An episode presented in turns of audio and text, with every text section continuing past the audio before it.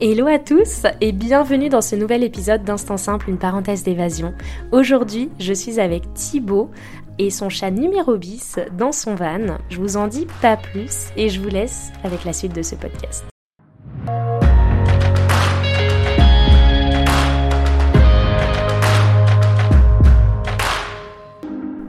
Je suis Lina, coach de vie certifiée et voyageuse solo passionnée. À travers ce podcast, je vous propose chaque mardi un récit de voyage, une anecdote qui a été transformatrice pour moi ou l'un des invités. Le but, c'est d'aller explorer ensemble les leçons de vie qu'on a pu tirer de ces expériences, parfois un peu folles quand même. Alors si vous cherchez un podcast qui mixe développement personnel et voyage, vous êtes au bon endroit. Si ce concept vous plaît, je vous invite à soutenir ce podcast en laissant une note, un commentaire ou en le partageant à vos proches. Sur ce, bon épisode. Hello Thibaut. Salut Lina. Comment vas-tu? Eh ben écoute, euh, ça va plutôt bien et toi? Ça va, merci.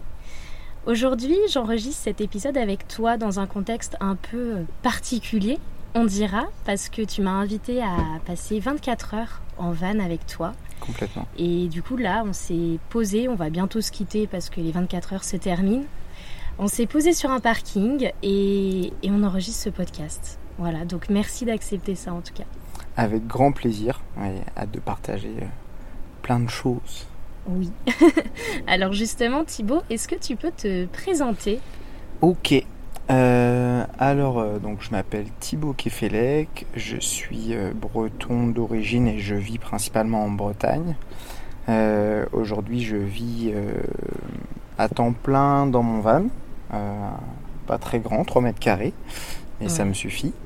avec Euh, ton chat Avec mon chat, numéro bis, qui est là et qui rentre dans ta voiture toutes les deux secondes. Oui, voilà. Je vais le récupérer, je crois. Et, euh, et sinon, qu'est-ce que je fais dans la vie? Je fais ce qui me fait kiffer. C'est-à-dire que, euh, bien sûr que je travaille aussi, mais euh, je fais des... euh, ma conception du travail, c'est de faire d'abord des choses qui me font vibrer. Mhm. Donc euh, j'ai euh, une marque de vêtements éco-responsable et solidaire qui s'appelle Unifate.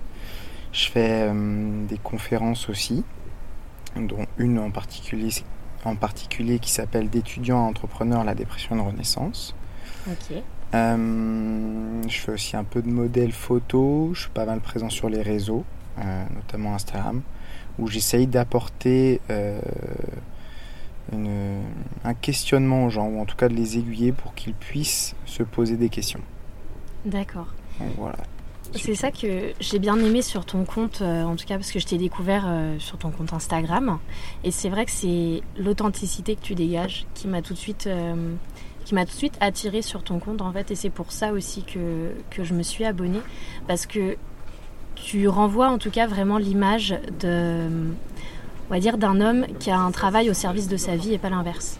Oui, complètement. Bah, en, en fait, euh, j'ai compris que tout ce que je vais dire de toute façon durant le podcast, c'est Ouais. selon moi. Mais j'ai compris que ce qui était important pour moi, c'était de vivre l'instant présent parce que c'est la seule chose qui véritablement existe. Et donc de faire les choses comme je le ressentais et comme euh, euh, j'avais envie de les vivre. Donc euh, Mhm. Je fonctionne beaucoup comme ça, euh, en fonction de mes émotions, de mes ressentis, de mes sentiments. Et, euh, et je pense que c'est important. C'est pas facile à faire. Il faut avoir beaucoup de connaissances sur soi, prendre beaucoup de temps euh, avec soi pour apprendre à, à se connaître. Mais plus le temps passe et plus je crois que je me connais plutôt bien, même si j'évolue tout le temps. Et du coup, aujourd'hui, de quoi veux-tu nous parler dans les grandes lignes avant de rentrer vraiment dans l'explication Euh, Pour teaser un peu. euh. Moi, j'aimerais parler surtout du fait que euh, le, le voyage n'est pas qu'un voyage dans le monde du visible. Il est aussi dans le monde de l'invisible et il se confronte aussi pas mal à euh, soi-même voyager au cœur de soi-même et apprendre à justement découvrir tout ce monde-là qui est le nôtre et qui est très personnel et propre à chacun. D'accord. Et bah, du coup, maintenant, si on commence par euh, parler peut-être du contexte, quand est-ce que tu as commencé à justement te, te poser ces questions, on va dire, de voyage intérieur, enfin, d'introspection? Alors, à savoir, juste pour replacer un peu le décor, c'est que moi, j'ai toujours été un élève à l'école qui avait des facilités, qui se posait pas trop de questions justement sur euh, euh, la suite, l'avenir, etc. Qui se disait bon bah je ferai ça parce que voilà c'est ça qui, euh, qui m'intéresse plus ou moins. Et j'ai beaucoup travaillé, on va dire, sur ma personne dans le monde du visible, c'est-à-dire plutôt sur mon enveloppe, on va dire, mhm. sur ce que je pouvais refléter, dégager, etc. Et en fait, il s'avère que arrivé à la fac, à la fin de ma licence, euh, il y a vraiment eu un moment où euh, j'ai été confronté au fait que bah, j'étais peut-être pas au bon endroit au bon moment, ou en tout cas selon ce que moi j'estimais être le bon endroit et le bon moment. Et, euh, et, donc je me suis dit, mais en fait, qu'est-ce que je vais faire de ma vie? En fait, je me suis retrouvé notamment à la fin de ma licence en STAPS, donc dans le secteur du sport plutôt, à ne pas pouvoir rentrer en master et passer le concours de prof de PS ce qui, euh, qui a entraîné au final euh, un retour chez papa et maman, un retour presque en arrière dans le temps. Ouais, tu as eu ce ressenti justement de faire un rétro-pédalage et... Ouais, c'est ça, et de retourner vraiment dans, dans, ma pampa euh, en plein centre Bretagne et, et de ne plus savoir du tout quelles allaient être les perspectives d'avenir. Et surtout, une grande question, c'est bah, qu'est-ce que je vais faire de ma vie quoi et en fait, au-delà de qu'est-ce que je vais faire de ma vie, euh, quel type de travail je vais chercher, c'est euh, quel sens je souhaite lui donner. Mhm. Et donc, euh, petit à petit, je construis notamment trois questions qui sont importantes pour moi, à savoir quelle valeur je veux transmettre, quelle histoire je veux raconter et par quel biais matériel ou immatériel. Bon, en parallèle, je commence à trouver des ébauches de réponses, machin, mais je suis quand même toujours chez mes parents, donc je commence à faire des, petits tafs à droite à gauche qui sont pas toujours euh, très, euh, très simples, euh, dans le sens où j'ai pas un sou en poche, donc il faut que j'aille bosser et je vais bosser notamment par exemple dans un abattoir où là c'est la première fois aussi que je rencontre un, un, choc, on va dire, dans mon monde de bisounours, puisque je rentre dans, je rentre dans un milieu où il peut très bien y avoir un, papa de 40 ans euh, qui ne sait ni lire ni écrire alors qu'il a vécu euh, tout le temps en France, toute sa famille euh, est française 100% entre guillemets, et il aurait dû suivre une, scolarité entre guillemets normale. Et non, il sait ni lire ni écrire, donc il n'est pas capable de signer mmh. ses chèques. donc tu as ça, et puis à côté de ça, tu as des personnes qui sont justement issues de l'immigration. Mmh.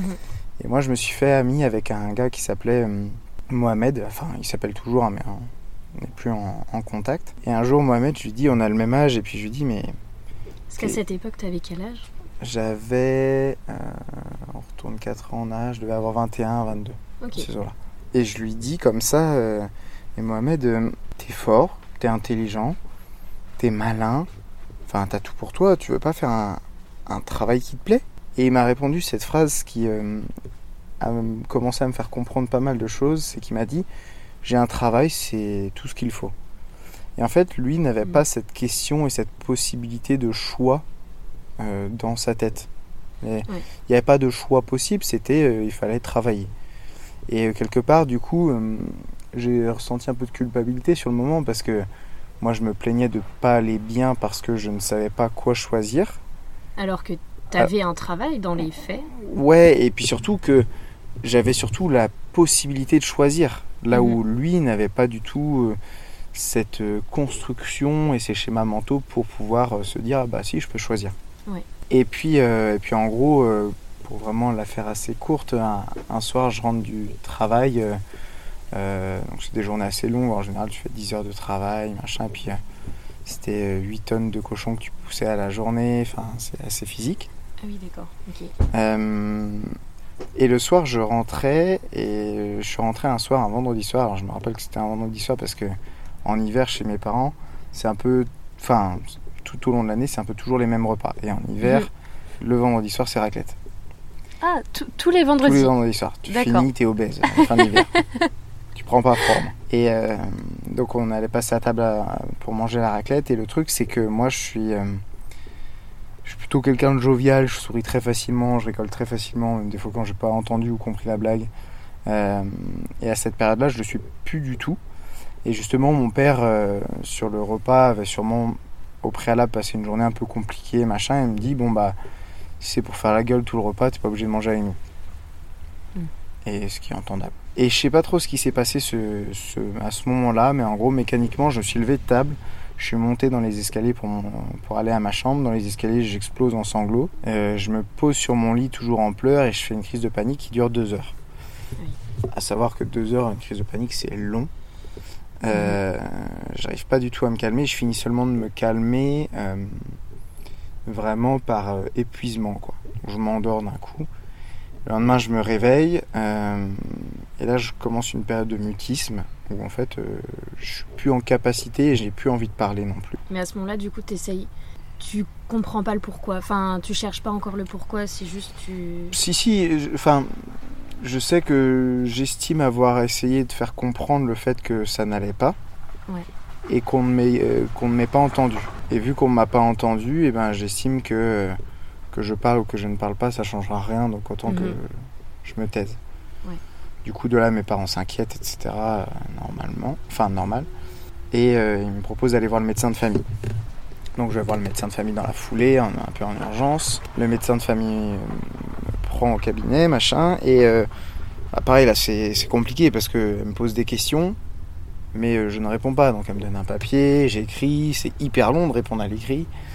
Ouais. Euh, et, euh, et petit à petit, en fait, euh, elle, euh, elle prend la décision de m'inviter à rejoindre la section psychiatrie de l'hôpital de Pontivy, là, là d'où je viens en haut. Mhm. Et, euh, et moi, je suis d'accord avec ça. Ça me va très bien. C'est un moyen pour moi de couper de ce monde dans lequel je suis perdu.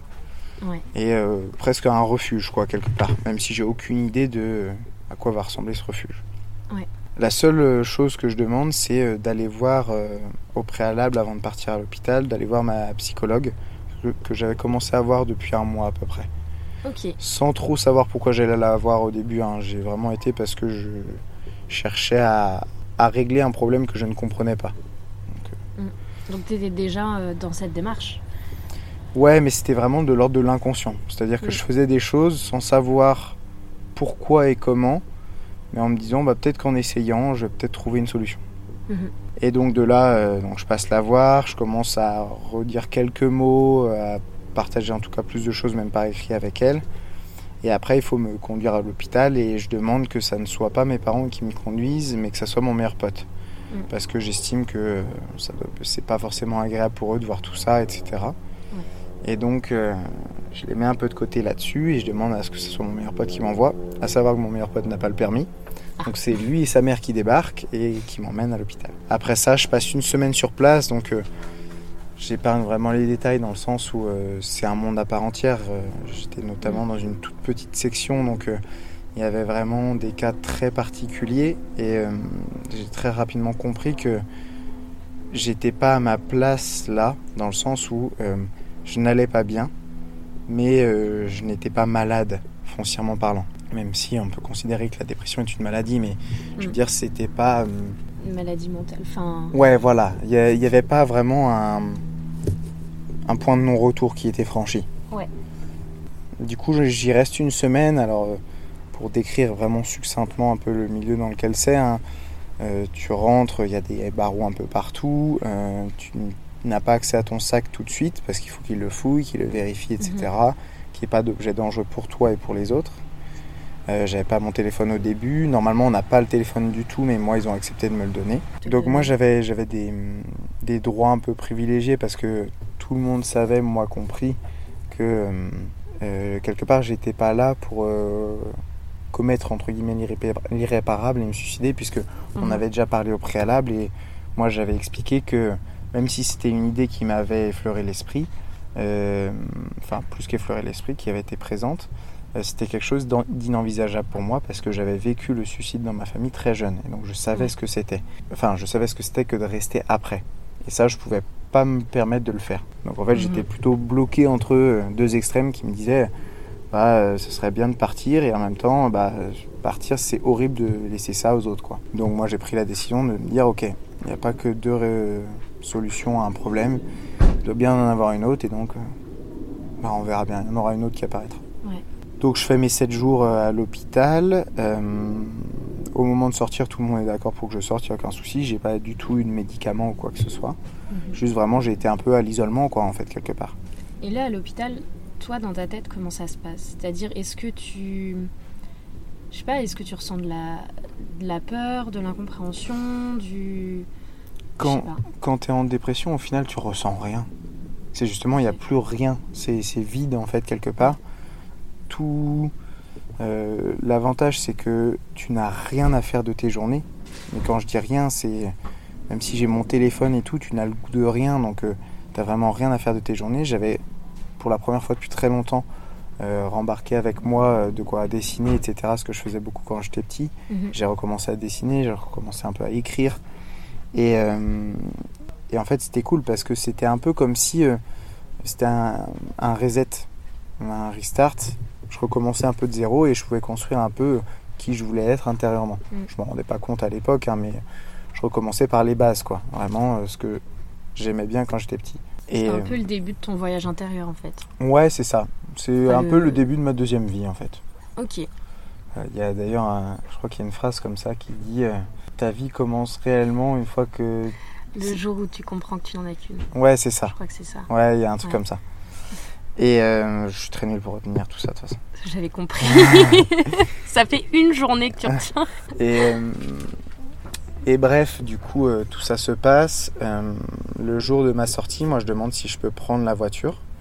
Il n'y mhm. a pas de contre-indication médicale, donc euh, pas de souci. Et mon seul objectif, c'est de retourner sur Rennes, là où j'étais en études. Parce que dans mon cerveau, c'est un moyen de faire comme si il ne s'était rien passé sur les deux, trois derniers mois. Mhm. Sauf que je retourne sur Rennes, euh, j'ai plus d'appart, j'ai plus rien, donc je vais d'appart en appart, je stocke chez des potes, euh, machin. Et à savoir que j'avais déjà mon chat, les Robis à l'époque. Donc je stocke chez les ah, gens avec le chat dans la caisse. Je dis bon bah voilà, on est deux, est-ce qu'on peut squatter une journée, deux jours, une semaine, un mois? Et je vagabonde comme ça d'appart en appart avec des potes qui me gardent vraiment plus ou moins longtemps. Ok. Et, euh, et, petit à petit, je construis vraiment ce projet qui est Unifate autour des trois questions que j'avais citées tout à l'heure, à savoir les valeurs, l'histoire et le moyen matériel ou immatériel. Parce que bah, j'ai du temps. J'ai du temps à écouler sur Rennes. Je suis dans les apparts de mes potes, je sors très peu et j'ai du temps à juste cogiter, à me construire en fait quelque part euh, moi-même. En fait, au final, Unifate, c'est un peu euh, un projet de reconstruction pour toi? Ouais, je le décrirais même. J'ai tendance à ne pas le décrire comme projet de reconstruction parce que sinon ça voudrait dire fonder tout qui je suis à l'heure actuelle autour de ça. Donc en fait, je le considère plutôt comme un point d'ancrage. C'est-à-dire que c'est un point solide sur lequel je peux m'appuyer, mais qui ne fait pas de moi euh, euh, un alpiniste qui va tomber si jamais il se décroche. Mhm. Donc euh, c'est important pour moi vraiment de montrer que c'est un point solide, mais que demain, si pour X ou Y raison ça s'arrête, eh ben ça ne me définit pas. C'est bien à part entière. Ouais. Et euh, bah quand même, à côté de ça, il faut quand même que je commence à trouver un moyen de gagner ma croûte pour, euh, pouvoir me nourrir, pour pouvoir euh, avoir un appartement, etc. Mhm. Et je me dis que le juste milieu parfait, c'est de travailler en tant que surveillant dans un lycée. Ça me permet de garder un lien avec mon ancienne vie, l'idée de devenir prof de PS, mhm. et un lien avec ma nouvelle vie, être au contact des jeunes, avoir du temps pour pouvoir avancer sur mon projet. Ouais. À savoir qu'à l'époque, je me disais pas que j'allais créer une entreprise. Hein. Loin de là, c'était un projet. Je sais pas où est-ce que ça allait mener, mais je faisais un truc qui me faisait plaisir, qui me faisait kiffer. Mhm. Petit à petit, je trouve un, un nouvel emploi. Euh, je suis pris même en CDI en tant que surveillant, à savoir que tu peux être pris en CDI en tant que surveillant quand tu travailles dans le privé. C'est comme un emploi classique. Ok. Et euh, de là, je commence avec un contrat de 27 heures, donc j'ai encore du temps pour moi pour avancer sur Unifate. Et petit à petit, je me dis, ok, mais c'est bien beau, mais là, Unifate, euh, j'ai sauté cette étape-là aussi, mais j'y connaissais rien. Donc pour y connaître quelque chose, j'ai fait ce que je savais faire, c'est-à-dire euh, monter un dossier et présenter un exposé en gros. Et l'avantage que j'avais, c'était que mes parents n'étaient pas du tout pour, dans le sens où on dit Thibaut, t'as jamais bossé à l'école là, depuis la quatrième, tu vas pas nous dire que tu vas euh, créer une entreprise. Parce que eux se rendaient compte que c'était vers ça que je m'orientais. Ouais. Et l'avantage, c'était que eux n'y croyant pas, il fallait que je leur prouve quelque part que, bah si. euh, donc j'ai Mm. constitué un dossier que j'ai présenté à mon père. Euh, la victoire pour moi, ça a été le fait qu'il n'ait rien eu à redire de ce dossier-là. Il n'y a pas de question. Bah non, parce qu'il maîtrisait tout aussi bien que moi, c'est-à-dire pas du tout. Euh, et donc à partir de ça, je me dis, ok, c'est bien beau, mais bah, financièrement, j'ai quand même pas un rond en poche, quoi. Vraiment, c'est Mm. la survie. euh, c'est déjà difficile de, de payer mon appart, etc. À l'époque, j'ai retrouvé un appart grâce à un de mes grands-pères qui m'a prêté de l'argent pour que je puisse avoir un nouvel appart que j'ai remboursé par la suite. Et du coup, euh, je me dis, ok, mais comment est-ce que je peux faire pour financer Unifate? Donc là, je me dis, ok, il y a un truc qui s'appelle campagne de financement participative. C'est le meilleur moyen parce qu'en gros, c'est les gens qui participent s'ils croient en ton projet. Ok, c'est du style euh, GoFundMe ou euh, Ouais, moi j'étais sur Ulule à l'époque. Ulule. Ok. Je me dis, ok, alors pour te dire à quel point j'avais aucune notion, je me dis, en gros, ok, pour construire une marque, il me faut 2500 euros. Ce qui veut dire que c'est rien. C'est vraiment rien du tout. Euh, et c'est tellement énorme dans ma tête que je me dis, ok, si je rajoute 250 euros à cette somme, donc 2750 euros et que c'est atteint, c'est que vraiment, ça va prendre. Vraiment, j'étais dans un monde ultra parallèle. Ouais. oui, parce que là-dedans, tu comptes euh, l'achat de matri- des matières premières. tu Ouais, c'est ça, la tout, création quoi. de stock, la création de sites, le dépôt des marques, le- enfin il y a tellement de choses. euh, euh, mais comme quoi en fait on peut tout faire avec rien et on peut aussi rien faire avec tout. Euh, je lance cette campagne de financement participatif, j'ai au- aucune notion de comment on fait de la communication, etc. Donc je fais un truc qui est plus basique tumeur. Et à l'époque, tu étais déjà sur les réseaux comme aujourd'hui Non, non, du tout. Enfin, non. Non, non, vraiment, c'était mes réseaux comme n'importe qui, quoi. C'était Ouais. euh, mon petit Facebook, mon petit Instagram, et puis basta, quoi. Ouais. Le, le truc, c'est que du coup, je me dis, ok, bah, ce qu'il faut que je fasse là, c'est que je crée un message type et je le copie-colle à chaque personne que j'ai en contact, en le personnalisant avec le nom, le prénom, machin. Mhm. Et j'envoie ça. Pendant un mois, je fais que ça. Donc, je peux te dire, j'en ai envoyé des messages. Mais, euh, mais ça a marché en fait. Et on a atteint la somme des 2750 euros en un mois, du coup, qui était l'objectif fixé. Il y a eu 88 participations. Des gens qui ont acheté euh, des t-shirts qui n'étaient pas produits, du coup, qui allaient être produits pour eux dans 5 mois plus tard. Et des gens qui ont juste donné de l'argent pour, euh, pour participer à ce projet-là. Et euh, ça m'a permis de lancer le premier site. Ça m'a permis aussi de re-rentrer en contact avec des gens que je ne côtoyais plus. Et notamment un gars qui s'appelait, euh, enfin qui s'appelle toujours hein, Vivien. Mhm. Et qui, euh, lui, quand je lui ai parlé de mon projet, il m'a dit Ah bah super, moi je crée des sites internet. Trop bien. je lui ai dit Bah tu tombes bien sur mon chemin, là je vais en avoir besoin. J'ai aucune connaissance et toi tu as l'air plutôt calé du coup. Et donc il m'a aidé à créer le premier site, il m'a créé, à aider- il m'a aidé à créer une deuxième version. On a beaucoup travaillé ensemble à l'époque. Aujourd'hui, euh, on communique beaucoup moins, chacun a ses projets, etc. Mais Mhm. c'est une personne que je remercie énormément pour euh, ce qu'elle a pu faire. Et euh, donc en septembre euh, 2019, je le- lance le site internet unifed.fr. Et euh, petit à petit, euh, le site prend un peu. Et ce qui est marrant, c'est que le site prend un peu, mais euh, c'est ce que je t'expliquais tout à l'heure. Euh, j'ai pas du tout de stock d'avance. Donc euh, quand on m'a, Oui. euh, il y a une commande qui tombe sur le site internet, j'appelle mon, mon imprimeur. Je dis ok, imprime-moi ça. Je prends mon vélo. L'après-midi, je récupère le colis, je l'emballe et je l'expédie. Du coup, euh, je vendais même à perte, ce qui Ouais. était illégal. Faire ça pour euh, chaque t-shirt, euh, ça fait. Ouais, tu payes très cher pour ce que c'est. Sachant Mhm. que sur chaque t-shirt, il y a 10% qui est reversé à une asso. Et ça, en fait, sur le début, bah, c'était moi qui le reversais aux assos.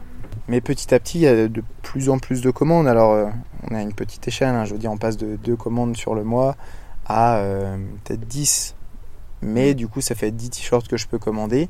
Et donc, je peux essayer de négocier un petit prix pour pouvoir avoir un- une quantité, euh, enfin, un prix plus abordable pour moi et donc euh, ne pas donner de ma poche. Ouais. Et ça, petit à petit, ça continue de, de grandir jusque le Covid qui arrive début 2020, Mhm. où là, tous les gens sont chez eux. Moi, Ouais. je me retrouve à retourner chez moi, enfin, en tout cas chez mes parents à l'époque. Ok. Euh, et les gens n'ont rien à faire, donc ils ont du temps à passer sur les réseaux. Moi aussi. Je suis payé en plus par euh, mon établissement scolaire dans lequel je travaille alors que je travaille pas. Donc c'est royal. Et je travaille énormément pour Unifate et ça commence à avoir un peu de gueule, tu vois. Un chiffre d'affaires, je sais plus, qui est autour de 400, 500 euros par mois, donc ce qui est encore très faible. Mais quand tu pars de zéro et que Quand ton t-shirt il vaut c'est- 25 euros, ah, ça commence à être pas mal. C'est clair. Donc c'est cool, etc. Le confinement se finit, j'ai un peu moins de temps. En plus, on me propose un temps plein euh, en CDI du coup dans le lycée dans lequel je travaille. Donc là, c'est plus 27 heures, mais 40 heures de travail semaine. Ah oui, donc là, c'est pas pareil. Et donc là, c'est pas pareil. L'été arrive en plus, je veux profiter, donc je décroche un peu. Et, euh, et à la rentrée de septembre, je me dis, euh, ça serait quand même bien de se donner vraiment à fond, quoi. Mm. Et ce truc-là, de, ça serait bien quand même de se donner à fond à chaque rentrée. Je vais l'avoir à chaque fois. Ouais, Et du coup, vais toujours me donner un peu plus. bah, c'est ce que tu m'as dit là. Tu Oui. as dit à partir de septembre, là vraiment je me mets à fond. Je dis, mais tu l'es pas déjà. Ouais, mais là, je sais que hum, ça sera vraiment un autre niveau. Dans le sens où euh, je me le disais et euh, je le faisais, mais qu'en partie. Mhm. Là, je sais que je me le dis et je vais le faire parce que je sais vraiment où est-ce que je veux aller. Et, et du coup, juste une question. Donc là, dans, dans tout le parcours que tu dis, donc le, le lancement d'Unifate, le fait que ça prend de plus en plus, etc. euh, la dépression, elle en est où là-dedans? Bah, Comment tu avances en corrélant les deux Ou est-ce que. Enfin, en fait, dans ma tête, je pense qu'elle s'est finie le jour où j'ai quitté l'hôpital. ok. Ce qui n'est pas vrai dans le sens où une dépression, euh, c'est ce que je te disais tout à l'heure, tu sais pas trop quand ça commence et euh, surtout, je suis pas sûr que ça se finisse un jour. Euh, Ouais. J'en avais reparlé par la suite aussi avec ma psychologue. Elle m'avait dit que justement, elle, ce qui la rassurait, c'était que j'étais capable de détecter les moments où justement ça n'allait pas, Mhm. ça chutait et euh, que j'étais capable de prendre du recul par rapport à ça. Parce que en général, on dit que si tu as vécu une dépression, tu es plus sujet à en revivre une que Mhm. quelqu'un qui n'en a jamais vécu. Donc en fait, je pense qu'elle est toujours un peu présente, avec des pics et forts et moins forts. Mais euh, c'est surtout que toute la création de l'Unifane m'a permis de m'occuper l'esprit complètement. Je pense toujours à plein de choses, j'ai vraiment une pensée euh, dite en arborescence, même si j'aime pas tous ces termes-là parce que ils sont euh, abusés dans tous les sens aujourd'hui. Mais euh, j'ai une pensée qui divague tout le temps et qui va à 2000 à l'heure. Et là, au moins, elle divague euh, dans un objectif précis. Donc, en fait, j'ai pas d'autre chose à penser. Et, et du coup, Unifate a été un peu une, une sorte de médicament quelque part là-dessus. Ça a été vraiment euh, ce qui a occupé mon esprit. Donc, euh, donc voilà. Et puis, euh, donc le, l'été passe, je travaille un peu moins. Je me dis, je vais me donner vraiment à fond. Mhm. Pendant cet été-là, ma voiture rend l'âme en partant en vacances. Et à l'époque, je travaillais sur moi pour intérieurement apprendre à voir les choses sous le bon angle, sous le bon angle selon moi. Mhm. Et donc, euh, les deux premières heures, j'étais là, ma vie c'est de la merde. Je viens de partir en vacances, j'ai pas une thune ou j'ai très peu de thunes pour partir en vacances et ma voiture elle est morte. Donc j'ai déjà plus de thunes. Euh, je partais avec euh, deux de mes meilleurs potes et en fait au bout de quelques heures, je me dis bon bah en fait c'est pas trop mal, on est quand même en vacances, on est là pour kiffer, on a trouvé Mm. une solution pour continuer d'aller là où on devait aller. Ouais. Après je me dis en fait, euh, c'était peut-être que j'ai plus besoin d'une voiture. Après, je me dis, mais c'est peut-être que c'est l'occasion d'acheter un van. Parce que c'était déjà une idée que tu avais avant ou... C'était une idée qui m'avait effleuré l'esprit, mais qui n'avait jamais été concrète, quoi. C'était vraiment plus de l'ordre du Ouais. rêve que de l'objectif. Mhm. Et là, je me dis, bah, c'est peut-être un signe du destin, quoi. Je crois pas forcément au destin, mais ça m'aidait à croire au fait que c'était plus positif de le voir comme ça. Ouais. Donc ça, ça fait son petit chemin dans ma tête, et puis la rentrée arrive. euh, j'ai pas de voiture euh, sur Rennes, donc je me débrouille euh, à droite à gauche, et puis Noël se rapproche, et je me dis, je vais me faire un cadeau à moi-même. Je vais acheter un van. Je vais emprunter de l'argent, j'ai une situation stable, euh, j'ai un CDI à temps complet, etc. Donc je me dis, je suis tranquille quoi. Ça va être mon van pour partir en vacances, partir en week-end, apprendre à vivre avec moi Mhm.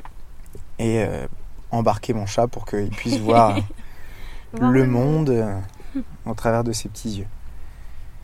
Et euh, quand j'en parle à ma famille, euh, bon, ils sont pas forcément très chauds, mais euh, mes grands-parents réfléchissent dans leur coin et puis ils reviennent me voir en me disant bon bah Thibaut, écoute, euh, la situation économique mondiale est un peu complexe, on craint qu'il y ait des cracks, euh, comment dire, boursiers ou enfin tu vois des déstabilisations Ouais. financières. Ouais.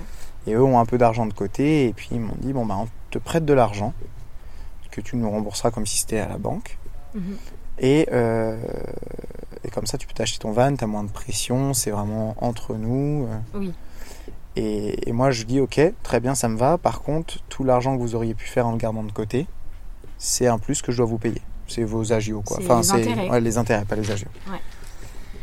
Et donc, on se met d'accord là-dessus et euh, je vais acheter mon van euh, qui était vraiment vide. hein. C'était un camion lambda, utilitaire lambda.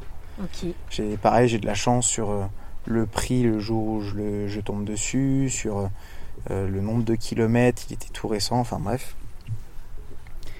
Et, euh, et en fait, de là, je me dis en plus, je vais pouvoir lier ça à un projet encore plus beau. C'est que mes grands-parents qui m'ont prêté de l'argent, mon grand-père a construit euh, quelques maisons euh, de, de ses mains tout seul. Mhm. euh, plus tôt dans, dans sa vie et euh, il m'avait toujours dit quand j'étais petit qu'il m'aiderait à construire ma maison plus tard. et je me dis bah papy, là maintenant tu vas m'aider à construire ma maison. Sauf que ma maison c'est 3 mètres carrés. Alors à l'époque je savais pas que ça allait devenir ma maison permanente, mais euh, Mhm. et donc euh, il m'aide à, à construire ça. Alors je fais des plans etc. Tout est clair. Lui a ses idées en tête mais euh, il est très, très têtu. Je crois que euh, on est tous un peu comme ça chez nous. Et, euh, et je lui dis euh, non, non, on fera comme ça. Donc il n'a pas le choix. Euh, là où il démord pas, c'est qu'il adore tout faire. Donc vu que moi j'ai aucune connaissance, je le laisse un peu plus faire. J'essaie d'apprendre du mieux que je peux. Mhm. Et puis petit à petit, on monte, on monte le van comme ça. Ça nous a pris une dizaine de journées, mais espacées du coup entre les week-ends où je rentrais sur Pontivy alors que j'étais à Rennes. Ah ouais, c'est tout, parce que pourtant, il est, enfin, il est quand même euh, Ouais, mais on était grand, deux. euh. On était deux, beaucoup des meubles qui sont dedans, c'était des meubles qui existaient déjà, donc c'est des kits à monter. Ouais. En fait, il n'y a, il y a pas grand chose. et puis, il n'est pas non plus ultra fonctionnel. Il y a plein de choses qu'il faudrait changer en soi à l'heure, euh, à l'heure Mhm. actuelle. Et moi, je l'aime bien comme ça. Euh, il est à l'image de mon histoire. Donc, euh, Et donc, euh, là, je monte le, le van et je me dis, ok, bah trop cool. euh, C'est peut-être l'occasion aussi de passer un été à bouger en van. Et je me dis, je vends sur internet Unifate, pourquoi j'irai pas voir les gens et j'irai pas vendre du Unifate? Donc je me dis, ok, comme ça je vais voir leur réaction en direct, je vais aller vendre sur les marchés. Ça ferait genre une boutique itinérante, quoi. C'est ça. Et surtout, ça me permettrait d'avoir, euh, de me confronter aux gens, à leur Ouais. ressenti, leur réaction. Parce que Mhm. quand on m'envoie un message pour me dire, bah j'aime pas le produit pour ci, ça, ok. Mais euh, quand, euh, quand tu as les personnes en face, tu as ton interprétation aussi de leur visage, de leur euh, façon de s'exprimer, de se présenter, etc. Et, euh, et donc je prends mon van et j'ai des copains qui travaillaient en saison à Belle-Île-en-Mer, en- une petite île de Bretagne. Et je me dis trop cool, je vais aller vivre la vie en van là-bas. Je traverse avec mon, mon camion et je commence à faire des marchés. Et là c'est royal. Vraiment je pense que c'est la, la période de ma vie la plus simple au monde dans le sens où je fais quelques marchés, alors j'en fais pas beaucoup, je dois en faire euh, trois la semaine grand max. Mhm. Non, quand même. Ouais. C'est un bon rythme, mais. Sauf que ça, euh, quand tu sais que tu pouvais en faire 9 à la semaine Mhm. sur l'île, ça fait Oui. qu'un tiers, tu vois. Ouais, bon.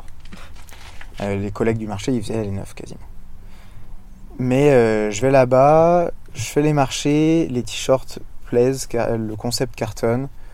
Tous mes produits quasiment s'écoulent de la collection de cet été-là. Et du coup, tu te trimbales dans ton van avec Ouais. tous De- tes produits. Devant, j'ai 6-7 caisses que je passe de devant à derrière. Machin. J'ai un parasol qui traverse tout le van derrière, qui me permet de... Ouais. Enfin non, la première année, j'ai pas de parasol. C'est tellement bancal que j'ai juste une table. Donc dès qu'il pleut, je peux pas exposer. J'ai un, un portant qui n'a qu'un pied, que c'est un, c'est un pote du, de Belle-Île qui me le prête, mais il n'y a qu'un pied, donc je suis obligé de scotcher l'autre pied à la table pour que ça tienne debout. Dès qu'il y a Ah du vent, tout s'envole. Enfin vraiment, je pense que les gens aussi ont acheté parce que ils avaient pitié quoi. Genre, le stand le plus claqué au sol. sont dit, Exactement. Allez, on lui prend un petit t-shirt. Alors lui, ça a l'air bien claqué, on va aller le voir. Il est mignon, il mérite ça, c'est bon. Et, euh, et ouais, c'est la meilleure période, je pense, de ma vie, dans le sens où Mm. je sors quasiment tous les soirs, je me fais plein de copains, euh, je vis dans un van, c'est l'été, il fait beau, je vais à la plage, le matin je travaille un peu de temps en temps. Je suis aussi payé par euh, le lycée dans lequel je travaille pour mes vacances scolaires, en fait. Enfin, Mhm. je- Donc je suis au roi du pétrole, quoi. Ouais. Retour à la réalité, septembre à nouveau, et là je me dis, c'était vraiment chouette, il faut vraiment que j'accélère pour pouvoir passer le cap de pouvoir faire ça tout le temps, quoi. Ouais. Donc là, je m'y mets vraiment beaucoup plus sérieusement, au point de me lever à 4h le matin, de travailler de 5h à 7h30 sur Unifate, d'aller travailler après au lycée, Mhm. de rentrer, d'aller à l'entraînement, parce que je m'entraîne beaucoup, enfin je m'entraînais beaucoup, un peu moins en ce moment, Euh, d'aller à l'entraînement, de rentrer, de manger, de me coucher. Vraiment plus de vie sociale ni rien. Je suis en colocation à l'époque et c'est ça qui maintient une vie sociale dans le sens où euh, euh, Théodore, mon, mon coloc de l'époque, on se lance des défis tout le temps. On se lance des défis. euh, un mois euh, de douche à exclusivement l'eau froide, sauf une douche d'eau chaude par semaine.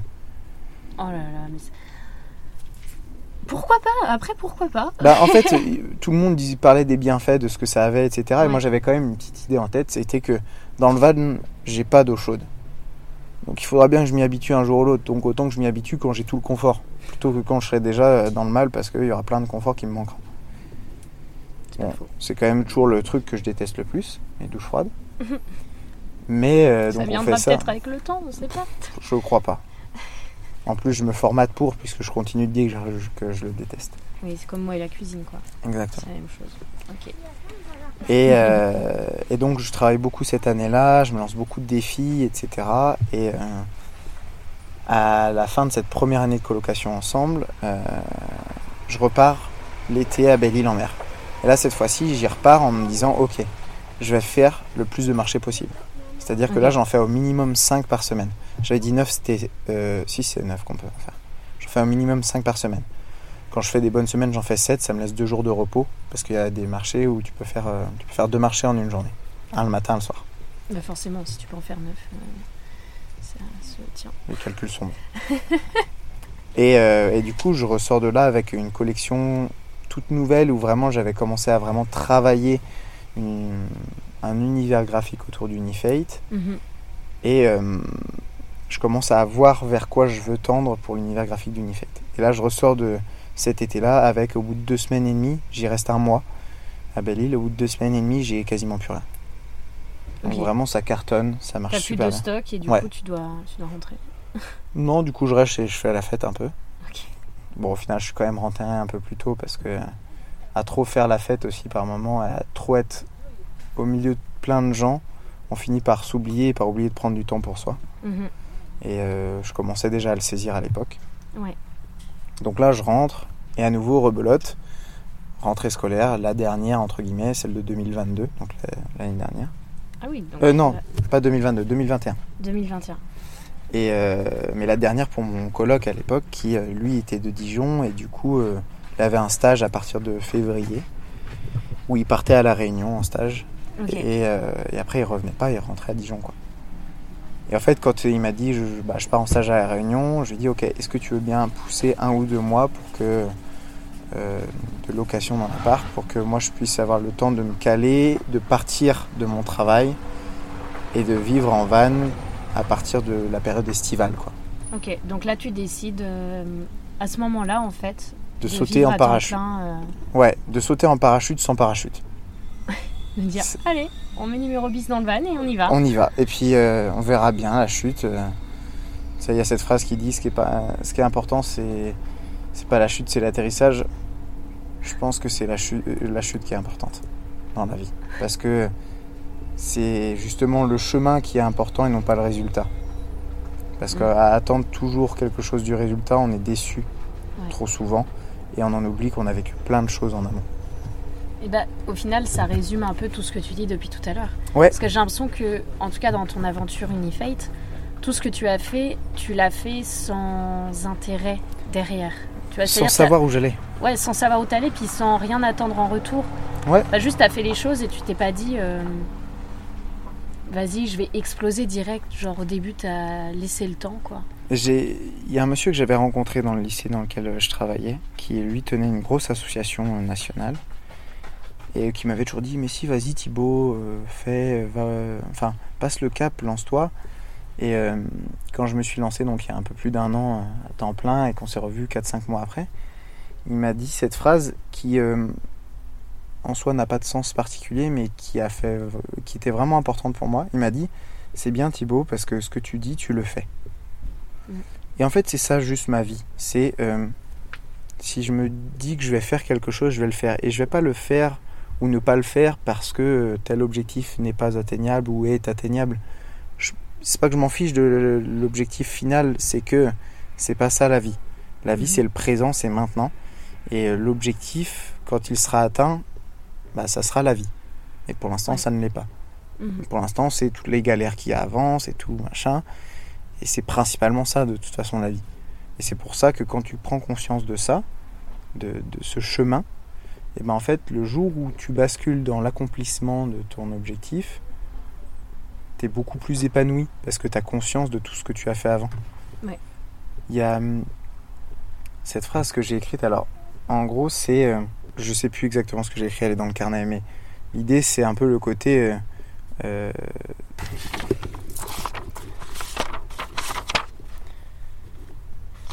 bon, il y en a deux même. Voilà. La phrase que j'ai écrite, c'est créer un projet, le développer, ce n'est pas le faire pour vivre, c'est vivre pour le faire. Et il y en a une deuxième qui dit Je n'ai pas réussi, je n'ai pas échoué, je suis parti apprendre avec ce que l'on appelle la vie. Je trouve que ça résume bien euh, mon histoire. Mm. Dans le sens où euh, l'apprentissage, alors là on est sur de l'entrepreneuriat, mais. Mais c'est un voyage, l'entrepreneuriat ouais, ouais, mais je veux mettre un warning aussi là-dessus, en profiter de alors des gens qui vont l'écouter. L'entrepreneuriat, c'est pas bien ou mal. C'est pas le truc qu'il faut faire parce que c'est à la mode maintenant. Mhm. Il faut d'abord se poser la question de qu'est-ce qui est bon pour soi. Euh, j'ai eu une stagiaire il y, a, peu qui est arrivée en me disant Moi aussi, je veux créer mon entreprise, je veux voyager à travers le monde, machin. Et euh, on fait beaucoup d'introspection. Enfin, je passe plus de temps à faire de l'introspection avec mes stagiaires qu'à les former sur euh, vraiment des compétences clés par rapport à leur travail. Mais au final, ce qui en est ressorti, c'est qu'elle s'est rendue compte qu'elle voulait voyager pour partir et pour fuir quelque chose ici. Donc en fait, que le problème n'était pas vraiment le fait de bouger et de partir loin, c'était qu'il y avait quelque chose en elle qu'elle voulait fuir elle ne se rendait pas compte qu'en partant, elle ne le fuirait pas, elle l'embarquerait avec elle. Mm. Et du coup, euh, ça a tout euh, déconstruit son idée de l'entrepreneuriat, c'est de travailler pour soi. Euh, en fait, tout est travailler pour soi. Je vois par exemple mon père, il est journaliste, il travaille pour quelqu'un, mais il travaille pour soi avant tout, puisqu'il travaille pour son propre bien-être, un épanouissement personnel, dans une tâche qui l'affectionne particulièrement. Mm. Donc c'est ça pour moi il faut prendre conscience que l'herbe n'est pas plus verte ailleurs. Il faut d'abord savoir quel type d'herbe on veut et comment on veut faire pousser notre jardin. Exactement. Franchement, c'est, c'est ultra intéressant ce que tu dis et je trouve que enfin, c'est vraiment un beau parcours, du moins un parcours inspirant. Parce que quand on voit d'où tu es parti et où tu en es maintenant, tu vois, tout à l'heure dans le van, tu m'as dit euh, que tu m'as demandé ce que c'était mon rêve. Et après, je t'ai dit, et toi? Et direct, tu m'as dit, mon rêve, c'est ce que je vis, en fait. Et j'ai trouvé ça tellement beau, parce que je me suis. Tu sais, je me suis dit, c'est beau de rêver déjà ce qu'on vit. Enfin, je sais pas si tu. De vivre ce qu'on rêve, tu veux dire? De. Non? Bah, que tu vis tes rêves. Ouais, ouais. Ouais, c'est dans ce sens-là. en fait, euh, là, notamment, euh, sur les deux grosses dernières activités que j'ai fait sur le Tour de France, là, puisque pour resituer le cadre aussi, maintenant, là, donc, je travaille à 100% pour Unifate. Et depuis peu, depuis janvier dernier, mes réseaux sociaux ont un peu explosé et j'ai décidé de passer de l'autre côté des réseaux sociaux et de faire un tour de France pour rencontrer les gens qui me suivent. Et notamment bah, toi, en l'occurrence, mhm. dans le cas présent. Tout à l'heure, on a fait du parapente. Il y a deux jours, j'ai fait du bateau. Et à chaque fois, je me suis retrouvé face à tout ça en me disant c'est quand même fou, ce petit gars de la campagne, là, du fin fond de la Bretagne.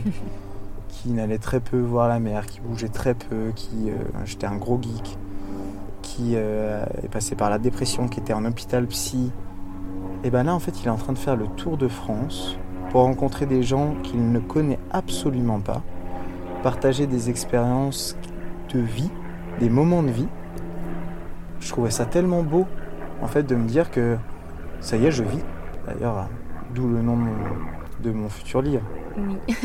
Doucement, je meurs, en attendant, je vis. Donc c'est ça qui est important, je pense, de, comprendre, c'est que la seule chose qui existe réellement, c'est l'instant présent. Mhm. Et à trop vouloir être, que ce soit euh, dans le passé, à vouloir changer les choses du passé, ou à ne pas s'avouer ce qui a pu euh, nous traumatiser ou nous chambouler, ou à être trop dans le futur, à viser toujours quelque chose, machin, on en oublie que euh, la seule chose qui existe réellement, c'est le présent. Et comme ce que je te disais hier, malheureusement, euh, le présent n'existe pas vraiment, puisqu'il est passé, à partir du moment où on l'a considéré. Donc c'est pour ça qu'il faut le vivre. Et du coup, aujourd'hui, comment est-ce que tu définirais ton bonheur? Parce que hier, tu m'as donné une définition, et clairement, je l'ai beaucoup aimée, et elle est en lien avec tout ce que tu dis sur l'instant présent. Donc, euh, est-ce que tu peux partager cette vision?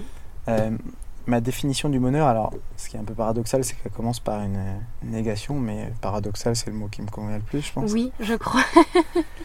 Euh, ma définition du bonheur, c'est rappeler d'abord que le bonheur n'est pas une fin en soi, c'est pas un objectif à atteindre.